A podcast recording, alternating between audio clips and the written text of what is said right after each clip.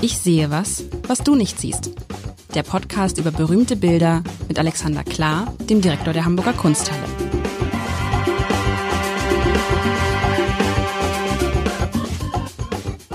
Herzlich willkommen. Mein Name ist Lars Heider und ich freue mich heute wieder, ich sehe was, was du nicht siehst, zu spielen mit Alexander Klar, dem Direktor der Hamburger Kunsthalle. Und lieber Alexander, wenn ich mich recht erinnere, ist ja immer so ein Wünsch dir was in diesem Podcast, hatte ich mir vor einer Woche, äh, glaube ich, zwei Sachen gewünscht. Irgendwas zum Thema Macht, was natürlich sehr, ein sehr weiter Begriff ist und irgendwie noch so eine Installation. Ich fand ja diese Installation vergangene Woche irgendwie ganz schön. Und äh, wie ist es jetzt, was hast du mitgebracht heute? Äh, offensichtlich was, also wenn ich das sehe, was du mir mitgebracht hast, würde ich sagen, ähm, weder noch. Dann beschreib doch, was du siehst und wir schauen mal, welches von beiden es gewesen sein Also eine Installation, aber es ist auch eine Installation. Also was sehe ich hier? Es ist so ein bisschen so, als, als würde einer kommen und hätte vier Buchcover genommen und die nebeneinander in so silbernen Ikea-Rahmen aufgehängt. Das ist wieder böse wahrscheinlich. Also. Das ist total böse. Ich sehe, ich sehe vier Rahmen, vier silberne Rahmen, silberne, ja, grau, silber, silberne Rahmen und da drin sind, sind vier Bücher von Erika Mann, Stoffel fliegt übers Meer. Dann ein Buch, das heißt Die Liebe von Roman von, oh, das kann ich nicht lesen, also heißt Die Liebe, schönes Cover. Dann Helene gibt es, Stöcker. Helene Stöcker. Dann gibt es von Vicky Baum ein Buch mit einer, also ich kann auch die, die Buchcover noch beschreiben, ne? Das ist wahr. Also das erste Buch zeigt äh, von Erika Mann das Buch Stoffel fliegt übers Meer zeigt einen Jungen, der auf dem unteren Teil des Buches sitzt und nach oben in die Luft guckt und da fliegt ein Zeppelin hinüber. Liebe ist ein Buch, das ist grün und gelb in der Mitte geteilt und dann wie so eine Treppe und da steht da L-I-E-B-E, -E, also fünf Treppenstufen. Dann ist das ähm, von Vicky Baum Stückchen Helene, was heißt das will für? Ich weiß es nicht, kann es nicht. Das ist eine Frau, es sieht aus wie so ein Spionage, eine Frau mit einer Krawatte in so einem in so einem in so einem Geheimagentenmantel, die uns an uns vorbeiguckt und dann ist ein Buch, das heißt eine Frau reist durch die Welt. Es ist so wie so ein Schachbrett, ein Schachbrett gemacht, mit aber nicht in schwarz und weiß, sondern in schwarz und rot und auch in diesen, da sieht man so verschiedene Bilder, ja. Ja, das ist jetzt irgendwie, da bin ich jetzt ein bisschen irritiert. Also wenn es nicht eine Installation ist, was es ja nicht ist, weil ich kann nicht da durchgehen, dann ist es irgendwas mit Macht oder ist es, ja, ich meine, vier Bücher, die nebeneinander hängen, die können ja nur, das ist ja jetzt keine Kunst, die können ja diesen Kunstbegriff nur kriegen, weil sie irgendwas gemeinsam haben, was sie verbindet in irgendeiner Form oder was sie besonders macht, weil es sind offensichtlich keine besonders besonderen Bücher. Du grinst so, was ist da los? Ich finde das großartig. Also erstens, äh, du, du machst ja den, die Reinkultur, was, was, von was wir vorhaben. Du näherst dich äh, denkend und sprechend dem Problem. Und ähm, ich, ich lese es jetzt nicht so schnell auf. Also es sind vier Bücher oder vier Buchcover. Die so nebeneinander hängen in der Kunsthalle. Ja. Und, und, und, und, und einzigen. Okay. Da hängen, äh, ich glaube, an die 20, 12, 13, irgendwie zwischen, zwischen 12 und 20 werden das sein. Also eine ganz lange Reihe in einem sehr großen Raum. Okay. Diese Bücher, beziehungsweise das sind, ähm, die Arbeiten sind von Annette Kelm. Das muss man dazu sagen. Annette Kelm ist Fotografin. Das heißt, worauf du guckst, ist nicht das Buch per se, sondern eine sehr gute Fotografie. Sehr gut insofern, als man das Gefühl hat, man hat tatsächlich haptisch das Buch vor sich, weil man eben auch ein bisschen einen Teil dieses äh, Schutzumschlages und der Seitenteile zieht. Du hast das Gefühl, du hast, äh, du blickst auf ein Buch drauf. Gut, aber das ist jetzt unter uns jetzt mal ein Buchcover zu fotografieren, ist jetzt nicht die allergrößte Kunst, oder? als, äh, ich weiß nicht, fototechnisch kann ich jetzt dazu nicht viel sagen, aber ähm, zumindest fragt man sich da, wie kommt eine Fotografin dazu, Buchcover zu fotografieren? Ja, ja ab, absolut. Und neben und, und nebeneinander zu hängen. Und was hat das Ganze? Ich überlege schon, was hat das Ganze? Die Macht der Bücher natürlich. Jetzt da, uh. da können wir uns. Das ist mir ja aufgefallen in, in unserer digitalen Zeit. Ähm, ähm, welche Rolle das Buch noch hat. Ist es mal aufgefallen? Also alle reden darüber, ach, ich lese auch keine Zeitung auf Papier mehr oder weniger, ich lese keine Magazine mehr und irgendwie Papier, Papier, Papier ist doch alles. Und, und da ist die Digitalisierung voll im Gang. Und in der Buchindustrie dachte man das ja auch. Und ich glaube, bis heute sind 92 Prozent aller verkauften Bücher sind auf Papier. Und das Lustige ist, obwohl so ein Buch ja viel, viel weniger Menschen erreicht als zum Beispiel ein einziger Post auf Instagram, wenn man genug Follower hat, ist es immer noch was ganz Besonderes, wenn du ein Buch veröffentlichst oder ein Buch äh, über jemanden schreibst. Es ist irgendwie, ich kann das ja erzählen, weil ich ja gerade an einem Buch über Markus Lanz sitze und dachte so, was, das ist ja für Markus Lanz völlig uninteressant, aber nee, das ist für den was ganz, das ist ihm eher unangenehm übrigens gerade, dass ich das mache. Also es ist ihm eher unangenehm, aber es ist ein Riesenthema für einen, der jeden Abend, jeden, nicht jeden Abend, aber dreimal die Woche im Fernsehen vor zwei, vor zwei bis drei Millionen Leute sitzt. Also ist es, geht es darum, die Macht, die Macht der Bücher, die unvergänglich, unsterblich ist äh, und die, ich glaube, die, ich glaube, das Buch an sich als Printbuch, das wird es auch noch in was ich wie viel hundert Jahren geben du hast, äh, du hast gerade Volltreffer. Die Macht der Bücher, die unvergänglich sind und der Volltreffer ist aber ex negativo, denn es handelt sich um sehr vergangene Bücher. Also Alte Bücher, das ist klar. Das sind, sind keine neuen Bücher, mal, genau. Die sind keine neuen Bücher, aber das sind auch, glaube ich, alle vier Bücher sagen dir nichts. Und du bist doch ein Mensch, der zumindest ein bisschen äh, die Buchwelt vor Augen hat.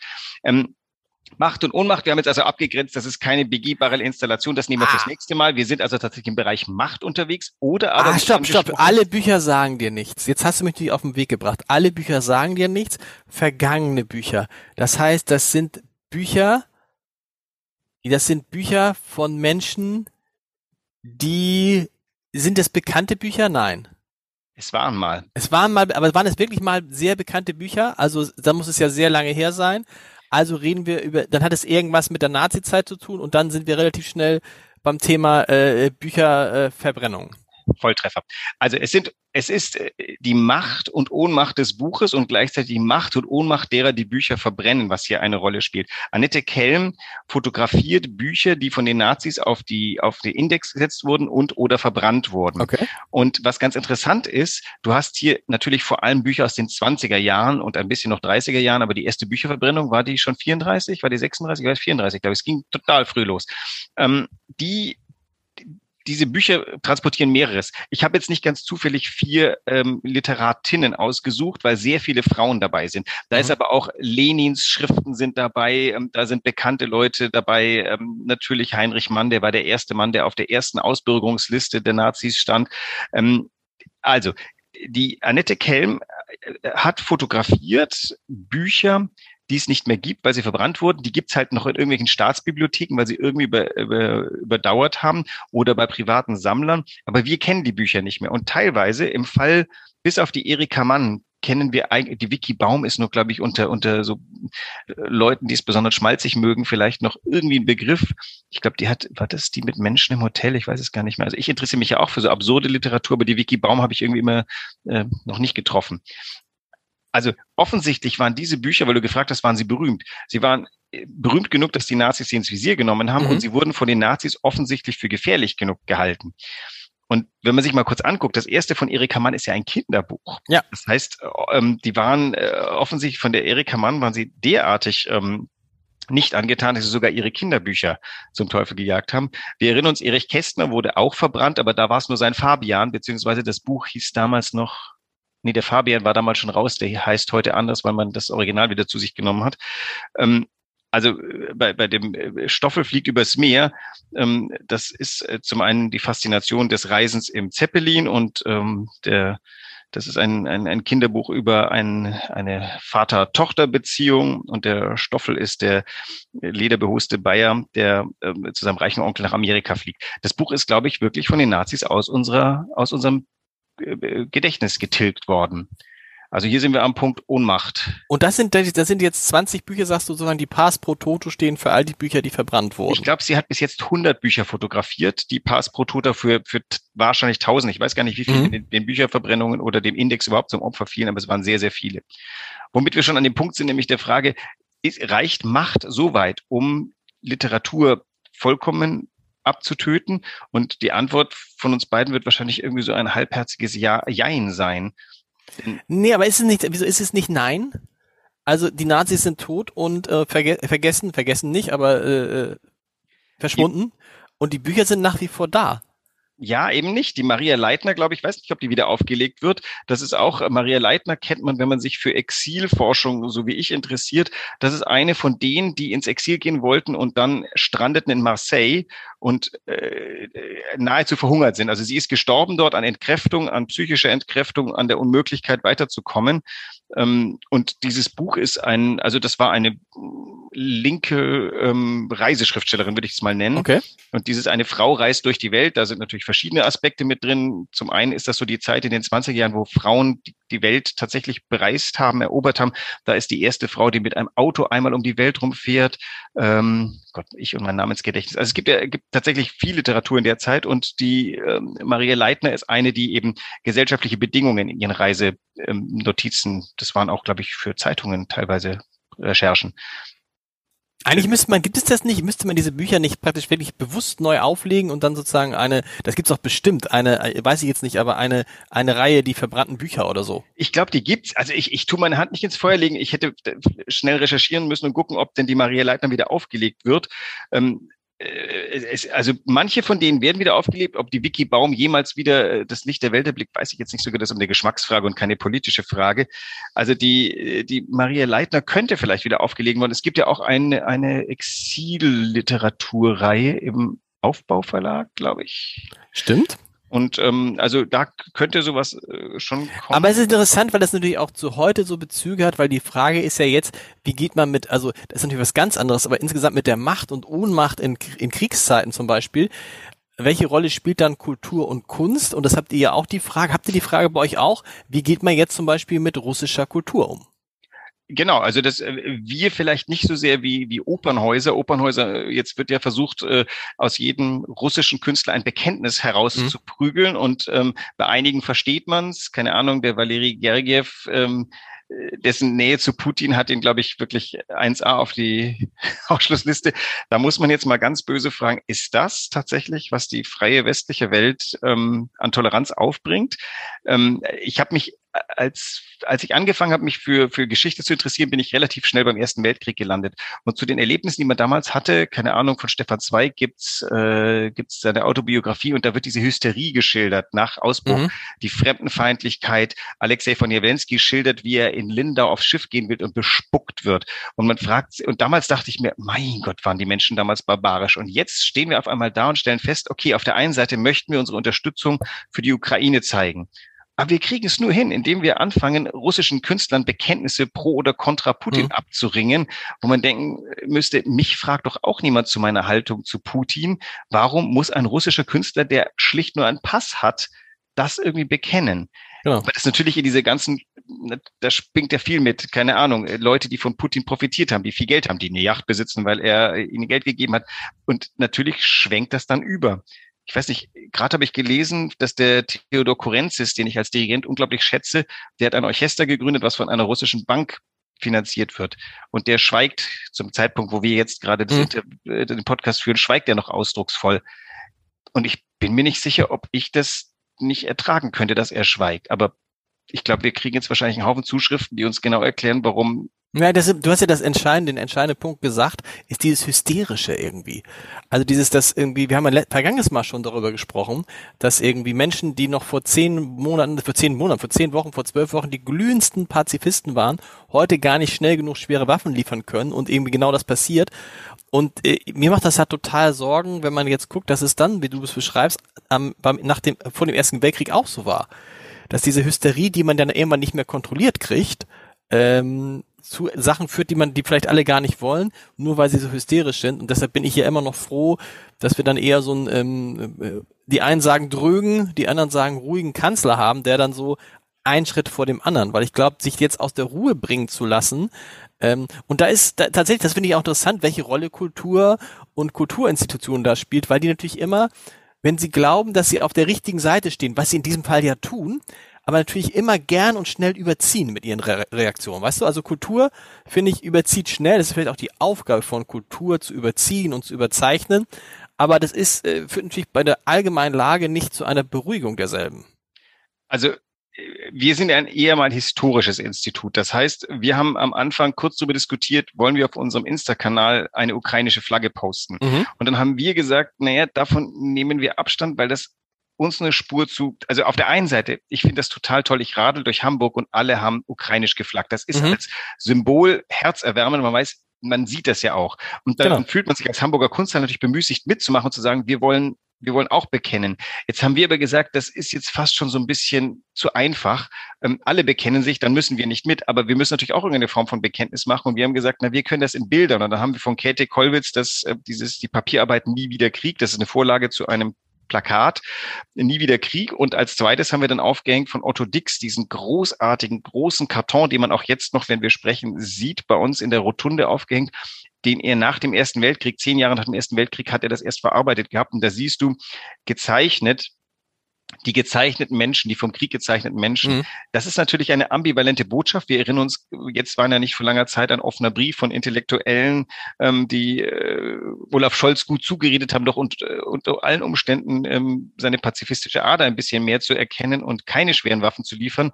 Äh, heute lese ich in der Zeitung, es gibt einen Brief von anderen Intellektuellen, die sagen, dass ähm, nicht so sei. Also ich möchte jetzt gerade nicht Olaf Scholz sein. Und vielleicht ändere ich auch gerade noch meine Meinung. Ich habe mich ja neulich etwas spöttisch gezeigt über diesen offensichtlich ähm, emotionsfreien Menschen.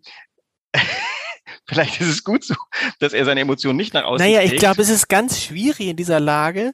Ähm, wenn du zu wenig sagst, ist es, kann es gefährlich sein. Wenn du zu viel sagst, kann es auch gefährlich sein.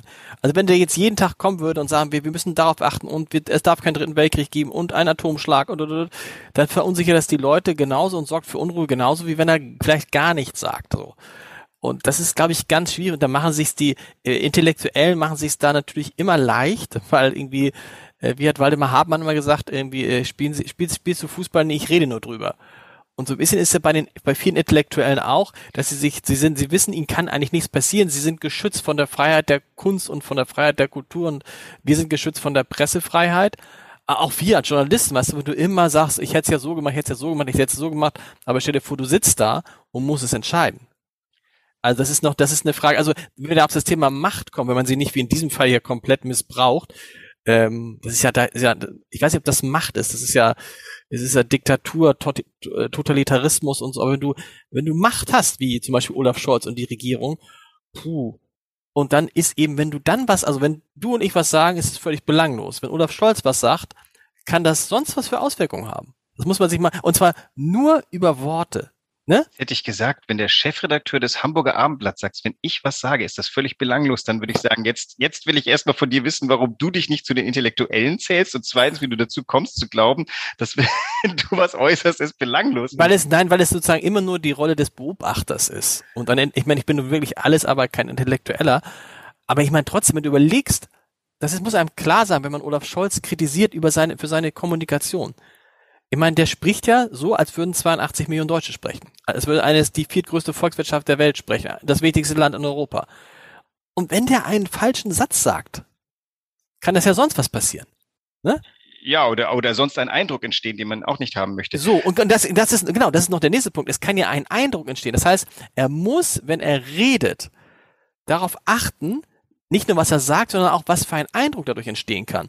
Und deshalb verstehe ich, gerade bei Politikern, die äh, Verantwortung haben, ist es doch klar, dass die so reden, wie die reden, weil das sonst hochgefährlich ist. Denk mal an diese, denk mal an, äh, äh, denk mal an Biden, als er damals sich so ein bisschen ver, verplappert hat und dann gesagt hat, wir wollen nicht, dass der Putin an der Macht oder um Gottes Willen, so ein darf nicht an der Macht bleiben. Äh, ja, das kann aber auch schnell äh, gewertet werden wie, ah, die Amerikaner wollen den Putin ablösen, damit fühlen sich die Russen bedroht, damit schmeißen sie eine Bombe, damit hast du die nächste Eskalation. Also Puh, das, das, war doch, das war doch fantastisch gemanagt. Der Chef ähm, sagt das eine, ähm, der Apparat sagt, das hat er gar nicht gemeint, dann war beides gesagt und ähm, äh, das Ja, aber du weißt aber trotzdem, du weißt ja nicht, wie sich, du weißt ja nicht, wie sich sowas verselbstständigt, wie sich bestimmte, denk doch mal daran, wenn man an Politiker denkt, dass sich bestimmte Sätze, bei Angela Merkel sagst du immer noch, wir schaffen das. Ein einziger Satz, ein einziger Satz hat sozusagen ihre Karriere mehr geprägt als 100 Entscheidungen. Und der wird vielleicht bleiben und wird möglicherweise de, der auf der positiven Waagschale der Beurteilung ihrer Kanzlerinnenschaft genau. überleben. Das oder oder ja denk oder oder denk macht damals Öffnung der Grenzen. Ne? Äh, ich glaube, äh, das gilt unverzüglich. Es galt gar nicht unverzüglich und nur weil es gesagt hat. Ja, ist fantastisch. Jetzt so. kommen wir mal zu einem weiteren Machtding, was in Annette Kelms Bildern ist, nämlich die Macht der Bilder.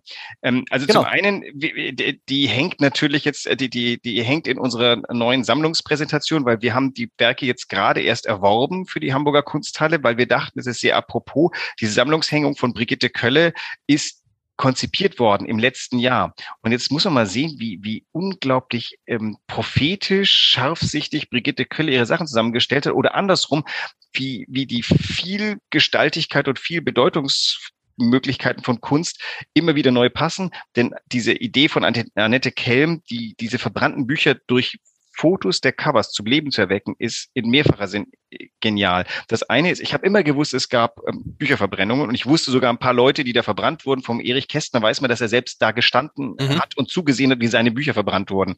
Das gibt es von noch ein paar anderen Literaten. Aber dadurch, dass es abstrakt war und man nur wusste, irgendwo vor der Staatsoper oder in, in Berlin vor der, vor der Oper wurde, wurde ein großer Scheiterhaufen, das heißt doch gar nichts. Es gibt ein Schwarz-Weiß-Foto von brennenden Büchern. Jetzt habe ich die Bücher vor mir und ich sehe mehrere Dinge. Es sind viele Frauen gewesen, die damit verbrannt wurden. Das hat die bis jetzige Geschichte mir nicht überliefert. Und das mhm. Zweite ist, das ist das herrschende und sehr ambitionierte Buchdesign der 20er Jahre. Das sind richtig schicke, gut gemachte, layouterisch tolle Bücher mit wahrscheinlich einem sehr klugen Inhalt, der von den Nazis abge ausgerottet wurde. Mhm. Denn tatsächlich von diesen Büchern hat äh, ein Drittel nicht überlebt. Die gibt's heute nicht mehr. Mhm. Und das finde ich, und, und da kommt jetzt eben, jetzt erweckt's die Annette Kelms wieder zum Leben. Womöglich wird es jetzt Editionen von dem einen oder anderen Buch geben, was aufgrund dieser Serie wieder kommt. Und jetzt haben wir die Macht der Nazis quasi, oder sie hat die Macht der Nazis gebrochen. Die Bücher haben auf einmal ein, ein Bild, ein Gesicht. Ist ja wie Opfer eines Krieges. Absolut. Solange die anonyme Zahlen sind, ist, äh, sind anonyme Zahlen. Erst wenn du es mit einer Geschichte verbindest, dann auf einmal hat das eine unglaubliche Wucht. Und damit haben wir jetzt gleich schon deinen nächsten Auftrag für nächste Woche, weil das ist irre. Ich, glaub, ich habe eben auf die Uhr geguckt, wir sind mit unseren 25 Minuten schon wieder rum, weil das, Nein, das ist, ist irre. Heute bräuchte man 50. Aber lass uns mal ein Macht der Bilder. Ja. Da, das wäre das wär super. Ich, mir fällt natürlich sofort ein, Friedrich Merz in Kiew gerade, ja. Die Macht der Bilder, die ja auch missbraucht wird. Und wenn, wenn du da was mitbringst, dann freue ich mich. Und ich weiß Vielleicht, jetzt schon, ja? ja? Du weißt jetzt schon? Nächste Woche kommt die Installation. Genau, ich äh, versuche den Auftrag zu erfüllen, Macht der Bilder mit Installation zu verheiraten. Wir schauen Nein. mal, was dabei rauskommt. Bis nächste Woche. Tschüss. Tschüss.